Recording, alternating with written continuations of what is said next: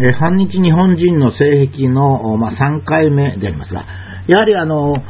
まあ、あの、まずは戦争に対する無知ですね。例えば南京事件なんか極端なんですけども、戦争は人を殺すことが、まあ、良しとされるという、まあ、特殊な、まあ、状態なわけですね。まあ、それを、まあ、虐殺と呼んだりするという、まあ、そういう、まあ、無知ですね。え投降した兵士を殺したと、これは虐殺であると。いや、しかし投降には国際法上の約束があり、えー、投降した兵士に気を許したら反撃されますからね。例えば、投降した兵士が武器を持たずに投降したと。兵士というのは必ず武器持ってますからね。武器を持たずに投降してくるっていうことは、その武器をどっかに置いてあるっていうことですから。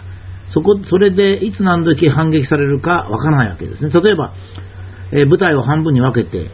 えー、半分の兵士が武器を捨てて投降し、半分の兵士が隠れていて、そして、えー、投降して、その投降してくるとやっぱり人間ですから、それをすぐ殺すわけいかないんで、まあ、そこらそこら辺でこう監視している状態になるとかなり無防備になりますね。えー、そこに、残りの半分が攻撃してきたら、それで終わりなんですね。で、指揮官を伴ってっていうのもそうで、投降するときは指揮官を伴わなきゃいけない。なぜかって言ったら、残りの半分がその指揮官にあの率いられて、えーと、攻めてきますから、まあ、そういうことが国際法で決まってるわけですね。それからまあ、白人対有色人種の戦いという意味では、そのアーリア人というものの持つ性格、歴史的背景というものに対する無知というものもあるわけです。しかし、もう一つ大きいのはやっぱり儲かるからでしょうね。反日日本人が儲かる。その例を、まあ、朝日新聞で見てみたいと思いますが、朝日新聞以外にもそういうことあるんですが、朝日新聞が一番はっきりしてるんですよね。朝日新聞はまあ結構はっきりしてるからいいのかもしれませんけども、ちょっとその例を言いますと、朝日新聞は満州国を建設するときに猛烈に賛成したんですよ。それで批判的だった、まあ、毎日新聞を大きく引き離しました。これ面白いんですね。戦後になりますと朝日新聞は満州国の建設を批判し出すんですね。つまりそれはえー、なんで朝日新聞がこの1930年代には満州国建国を、えー、ものすごく支持して、で、毎日新聞との差を広げて、えー、戦後になると今度は1950年代は満州国を猛烈非難し始めたかって言ったら、国民がそうするからなんですね。つまり国民がどうも満州国を作りたいなと思うと満州国賛成。どうも反戦になったのと反戦ということですね。それから、あまあその、朝日新聞はアメリカとの戦争にものすごく賛成の論陣を張ります。まあ私はこれ直接その演説を聞いてないので、ちょっとはっきりしないんですが、まあ伝えられるところによると、えー、お札なんかにもなった新戸稲造さんが、ま、懸命に、えー、アメリカと戦うのを反対しますが、それを腹を切れと、まあ、いうような感じの論調を張ったと。まあ、これで大きく、えー、人気を博して、また部数を伸ばすんですね。まあ、こういったことは朝日新聞の歴史には小さいこともいくらでもあるんです。えー、早稲田と慶応がアメリカから野球を導入して始め、早慶戦を始めた頃、朝日新聞は叩きに叩きますね。えー、あんな、そのアメリカ的なスポーツを何だと。大体クレームっていうのがあって、えー、二塁を、二塁ベースを踏まずにホームランで通ったら、えー、誰もクレームしなければそのまま OK。えー、二塁手がそれを見てて、相手の二塁手がそれを見てて、二塁を踏まなかったと言ったら、審判は二塁を踏まないときにアウトにするという、そういうような、そのケチくさい、というか、交渉事のようなスポーツがあるのかって、もう、ああの、早稲田と慶応を朝日新聞の力で潰してみせるとまで言うんですね。ところが戦後になりまして、今度アメリカが進駐しますと、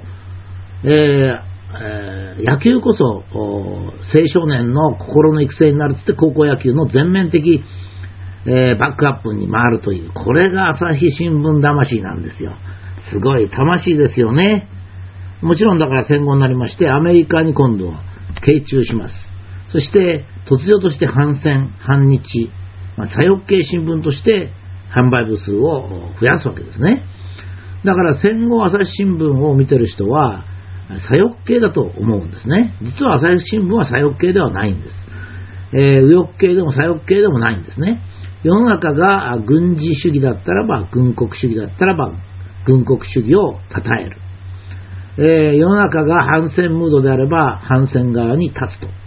それで、これでも別に構わないんですけども、それであることないことを書くっていうことですね。例えば、南京事件なんか本当に極端なんですが、これは朝日新聞が想像したものであって、もともと南京事件なんていうのがそんなに大きなものではなかったんですが、まあ、あの、本田さんっていう人が、南京に3日滞留して、中国人から傷を見せてもらい、戦時中の傷を見せてもらい、いや、日本人はひどいことした。つってでっち上げて、別に30万人とかそんな感じは全部後のでっち上げですからね。だから、そういうでっち上げをするっていうこと自体が変なんですよね。これはあの、この前の原発事故ありましたね。私も原子力の施設長の時、とにかく朝日新聞の記者にはいじめられましたよ。何しろ来てですね、原発は、あ原子力安全かっていうわけですね。え安全だと思ってやっておりますって今誠意持って答えるともう全然ダメなんです。え安全だと思ってやってる？そんな思ってるなんてことでどうしてできるんだ？とこういうわけですね。でほんのちょっとの、あまあ、漏れっていうか、例えば階段で従業員が滑ったというのも朝日新聞は原子力施設で事故って書いて大きく出すんですね。それはみんなが反原原子力だったからなんですよ。ところが今度福島原発が爆発して放射性物質がどーっと漏れますね。そうするとまあ多くの人はもう呆然自失してしまって、まあ、福島の人を逃がすということお金がかかると。まあこの際も被爆してもらうということになるとですね、朝日新聞は1年100ミリまでいいんだと。1年1ミリとか言ってる武田は何だっていうのはこういうことを言い出すんですね。もともとは1年0.01ミリでもものすごく攻撃したんですよ、朝日新聞が。その同じ朝日新聞が もう自分に有利だと思うと100ミリ。もう何ミリでもいいんですよ、要するにね。自分が儲かればいいっていうことですね。まあこれはあの、朝日新聞ばかりなくて、まあ、表変した文化人っていうのも随分多いんですよね。これはまあ、今度の原発事故でもそうでしたね。もちろん戦争もそうです。ああいう大きなことっていうのは日本人は耐えられないんでしょうかね。情けない話ですけどね、耐えられないのかもしれませんね。で、えー、今度の原発でもですね、何しろ1年1ミリシーベルトっつって、もうものすごく頑張ってた人が、事故が起こるとコロッと1年100ミリ変わるんですかね。あなた、何してんの？っていう感じですね。原発は安全ですと言ってた人たちが、絶対事故起こりませんって言った人たちが、福島原発が爆発すると。そんな事故ぐらいはそれは起こりますよ、原発ですから。こんなこと言ったりするんですね。だから本当に、えー、面白いことでありますが、えー、やっぱり根元は私は NHK だと思うんですね。その NHK がやっぱり非常にこう大きな力を持ってるんですよ。ものすごく大きな力を持ってるんですね。力っていうのは警察をもがあって、人々を逮捕するっていうのも力ですけども、一番強い力は人々の頭を錯覚させるってやつですね。だから敵を憎らしく感じられたり、いろんなことをするわけですね。まあ、例えば地球温暖化ですと北極の氷が溶けて、そういうザーッと溶ける映像を見せて、海水面がわーっと上がる映像を見せたり、えー、ツバルにですね、年に1回しか、ツバルの1万端にしか水没しないのはその映像を見せて、えー、みんなを恐怖に陥れるとかもいくらでもやれるんですね。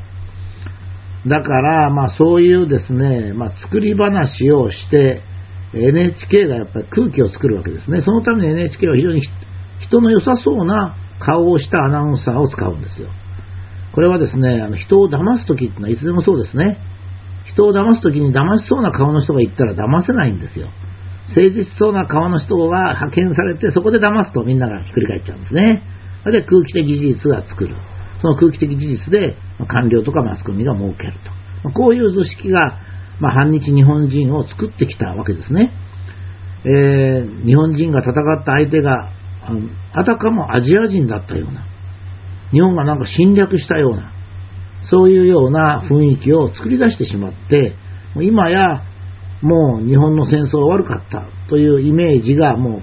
定着してしまう。これが空気的事実ですね。それで事実を語ろうとすると、事実を語ろうとする人を叩くという、まあ、そういう逆転現象がま生じるわけです。しかしですね、私は日本人で日本を愛しておりますし、まあ、子供の時代の、我々の子供、孫の時代の日本がですね、繁栄してほしいというふうに強く願っておりますので、まあ、頑張ろうと。誠実な日本人はいるんですよ。いるっていうか、誠実な日本人が98%ぐらいなんですよ。わずか2%ぐらいのそういう朝日新聞とか NHK とか、まあ、なんとか政党の悪い人とかいうのがいるというだけですからね。だから一部の人のためにこの貴重な日本を捨てるわけにはいけないと。まあ私なんかはそういうふうに強く思いますね。